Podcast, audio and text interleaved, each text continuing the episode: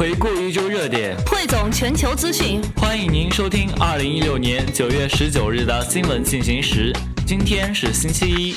今天节目的主要内容有：新闻快报，北京二十日起受理各省居民异地办理身份证业务；印控克什米尔遭二十六年来最严重袭击，十七名士兵死亡；中国男子在济州岛随机杀人，还舆论反思对华免签；美国商场持刀袭击案致伤九人，IS 宣布负责。评论员文章：中秋节后月饼都去哪儿了？评论员文章：美国要中国对朝鲜核事负责，我们就来讲讲理。首先是一组新闻快报：北京二十日起受理各省居民异地办理身份证业务。新华社北京九月十八日电，北京警方从九月二十日起启动河南、山东、黑龙江等十六省区市户籍群众在京办理居民身份证异地受理，证件登载少数民族文字的暂不能办理异地受理。北京市公安局人口管理总队负责人说，此次启动办理居民身份证异地受理的，包括河南、山东、黑龙江、安徽、山西、四川、辽宁、吉林、甘肃、湖南、浙江、重庆、贵州、夏、青海等十六个省区市。此前，北京警方已经启动经济等十个省区市户籍人员在京办理居民身份证异地受理工作。据介绍，在京长期居住、工作、学习的这些省区市户籍人员，因居民身份证有效期满、损坏、丢失，需要办理换领、补领的，申领人可就近向全市城区近郊区范围内的户籍派出所提出申请办理；远郊区的怀柔、平谷、密云、延庆分局，可到所在的城区派出所或户籍大厅申请办理。办理居民身份证异地受理，需申请人本人到受理窗口现场办理，提供北京市核发的本人有效期内的暂住证或工作居住证。换领证件的还需提供原居民身份证。申请异地换领、补领居民身份证，需本人现场拍摄采集居民身份证标准照片，并采集本人指纹信息。目前，异地居民身份证受理系统不支持照片扫描。申请异地换领、补领居民身份证，公安机关将在公民提交居民身份证异地受理登记表之日起六十日内发放居民身份证。据了解，北京警方启动办理居民身份证异地受理以来，共受理外省市群众在京办理身份证两千五百三十六件。印控克什米尔遭二十六年来最严重袭击，十七名士兵死亡。据印度斯坦时报十八日报道。多名武装分子当天袭击了印控克什米尔乌里的印度军队第十二旅司令部，造成十七名印度士兵死亡，三十多名士兵受伤，四名武装分子被击毙。这是二十六年来该地区遭遇的最大、最严重的袭击事件。报道称，印度北方司令部在一份声明中表示，当地时间上午五时三十分，武装分子闯进军营，用枪和手榴弹袭击士兵，双方激战数小时。该基地驻有一点二万军人。事发时，士兵们正在睡觉，有十二名士兵被大火烧死，其余五人死于枪战。法新社称，印度总理莫迪十八日谴责该袭击事件是懦弱的恐袭，誓言将让袭击者受到惩罚。目前尚无组织宣称对此次袭击事件负责，但印度内务部长辛格批评巴基斯坦支持恐怖分子，并呼吁孤立巴基斯坦。路透社称，巴基斯坦外交部发言人否认该国与袭击事件有关。印度不经调查就责怪巴基斯坦，我们拒绝这种做法。印度时报十八日报道称，自七月。印控克什米尔反政府武装组织领导人瓦尼被杀，爆发抗议后，克什米尔骚乱已经持续几个月，造成八十六人死亡。此期此次袭击发生，使得本已十分脆弱的克什米尔局势更加动荡。男子在济州岛随机杀人，还舆论反思对华免签。据韩国中央日报十八日报道，以免签旅游身份到访济州岛的一名五十岁中国男性，于十七日上午八时四十五分进入当地一处天主教堂后，对一名正在祷告的六十一岁韩国女性连捅四刀后逃逸。遇袭时，当时尚有意识的受害者拨打了幺幺九急救电话，并被送往医院救助，但由于被刺的胸部伤口太深，伤势严重，该女子于十八日早晨死亡。报道称，该中国男子行凶后坐出租车逃至距离案发地点四十公里的西归浦地区。事后，当地警方通过路面监控摄像头捕捉到了该男子的行动轨迹，并于案发七小时后将其缉拿归案。韩民族报介绍称，据嫌疑人供述，自己有两个前妻，先后出轨且离家出走。本月十三日，他以免签旅游身份来到济州岛，并计划于二十二日出境。案发当天，他因为感到近期诸事不顺，原本是想去酒店附近的教堂内做忏悔，但在看到受害者祷告时，便想起了自己的两个前妻，进而怒火中烧，遂起杀意。据调查此案的济州西部警署负责人朴基南介绍，如果嫌疑人所述内容属实，他应该是将对两个前妻的仇恨情绪发泄到了其他女人身上，属于仇恨女性类犯罪。目前，警方考虑到嫌疑人事先在济州岛内购买凶器，并携带凶器进入教堂等作案情节，计划以杀人罪申请正式逮捕令。按照韩国刑法，如杀人罪成立，将判处五年以上的有期徒刑、无期徒刑或死刑。美国商场持持刀袭击案致伤九人，IS 宣布负责。中新社休斯顿九月十八日电，美国联邦调查局 FBI 十八日表示。明尼苏达州购物中心十七日晚发生的持刀袭击案为潜在恐怖主义行为，凶嫌在被警员开枪击毙之前刺伤九人。他曾提到真主安拉，并问一名受害者是否为穆斯林。恐怖组织伊斯兰国 IS 十八日声称对这次袭击负责。据美国有线电视新闻网报道，此次袭击于十七日晚八时发生。在明尼苏达州圣克劳德市一间购物中心，一名身穿私人保安公司制服的男子持刀进入商场，在走廊、商家和公共区域等多处地点刺伤民众，从八人更新为九人，目前三人仍在医院接受治疗，伤情均不危及生命。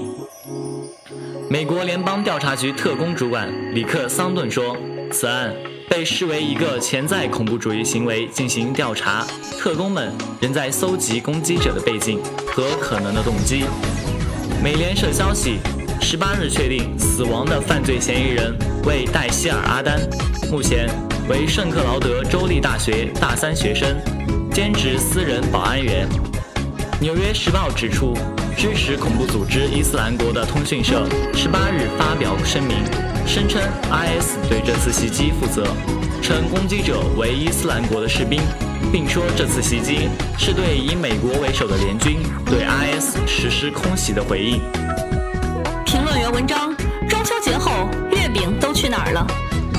中秋节过去了，雄踞各大商场和超市货架许久的月饼也在一夕之间下架。不少市民疑惑：没有卖出去的月饼，厂家会如何处理？卖剩下的月饼去哪儿了？类似的媒体追问，几乎年年中秋节后都会有，已然成为了保留节目。二零零一年中秋前夕，央视新闻三十分节目曾播出过这样的画面：南京冠生园公司将卖不出去的月饼拉回厂里，刮皮搅拌、炒制、入库冷藏，来年重新出库解冻搅拌，再送上月饼生产线。陈县月饼事件彼时曾经引发轩然大波。旧貌换新颜的月饼馅料是否仍是陈年旧货，也成为公众的最大忧虑。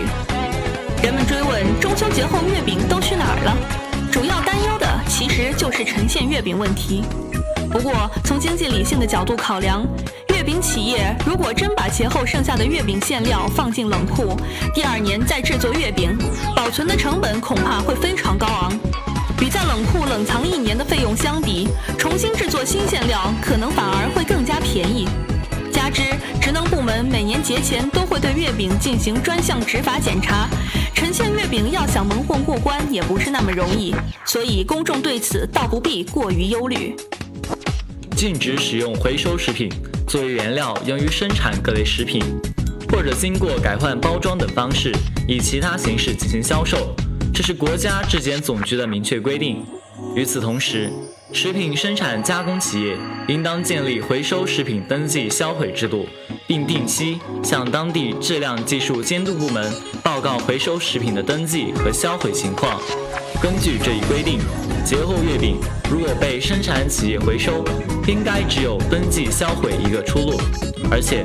各地质监部门应该掌握企业相关销毁数据，可以定期向社会公布。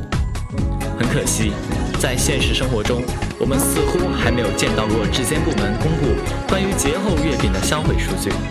相关部门主要仍是在中秋前夕对月饼进行执法监督，对退市月饼流向的监控，很多地方仍是一片空白。众所周知，光靠生产企业的自律和道德觉悟是不能形成有效制约的，对月饼商贩自然更是如此。既然公众一直忧虑节后月饼的去向问题，相关部门就应该有一个明确的表态，监管的声音不能始终缺席。在大数据时代，要搞清楚中秋节后月饼都去哪了，并不是一件特别困难的事情。超市卖场进货和售货肯定都有数据，节后给厂家退货也应该有数据，厂家登记销毁回收月饼。更应该有数据，销毁后的月饼，如果作为养殖饲料出售，同样有数据。对剩余月饼的处理，建立起有效的处理机制，从而保障公众舌尖上的安全。执法监督不能只是泛泛而谈，需要建立在清晰的大数据基础之上，让公众能够看得明明白白。评论员文章。美国要中国对朝鲜核试验负责，我们就来讲讲理。朝鲜在九月九日进行第五次核试验之后，美国防长卡特宣称中国对朝鲜核试验负有责任。国对这一事态发展有着而且分担着重要责任，对逆转它也有重要责任。因此，中国利用自己的位置、历史和影响力，进一步促进朝鲜半岛的无核化至关重要。卡特先生实在是太抬举我们了，这个大礼锅我们才不要收。朝核问题的实质是朝美矛盾，也许美方应该全面回顾半岛核问题演变过程，认真思考切实有效的解决方案。解铃还需系铃人，美方应承担起应有的责任。上世纪九十年代，美国向朝鲜强力施压，第一次朝核危机达到高潮。随后，也是美朝之间的朝核问题框架协定才将事件慢慢平息。二零零二年，第二次朝核危机也是朝美就关停核项目没有谈拢的结果。六方会谈中，朝鲜一直以美国为主要对手。上述九幺九共同声明就是朝美双边分别承诺弃核和无疑攻击或入侵朝鲜，朝鲜则有和平使用核能的权利。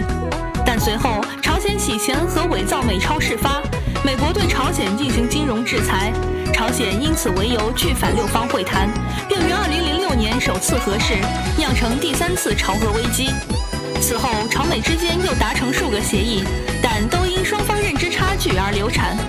所以，朝核危机的不断升级的过程，也可以视作朝美两国不断相互刺激的过程。美国不管效果如何，单方面的推动联合国的制裁。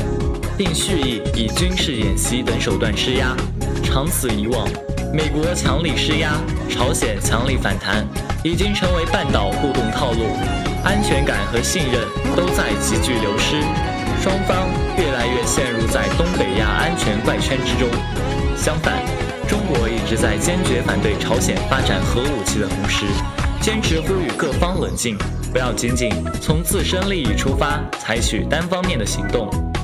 在九月九日的记者会上，中方强烈敦促各方着眼于大局，谨言慎行，避免进一步相互刺激，共同为推动半岛无核化进程、实现半岛和平稳定做出真正的努力。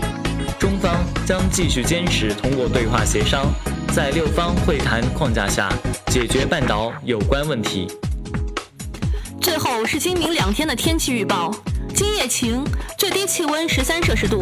明天晴转多云，最低气温十五摄氏度，最高气温二十六摄氏度。以上就是今天节目的全部内容。播音顾真真、陈真红，感谢导播何思敏，感谢您的收听，我们下期再见。再见。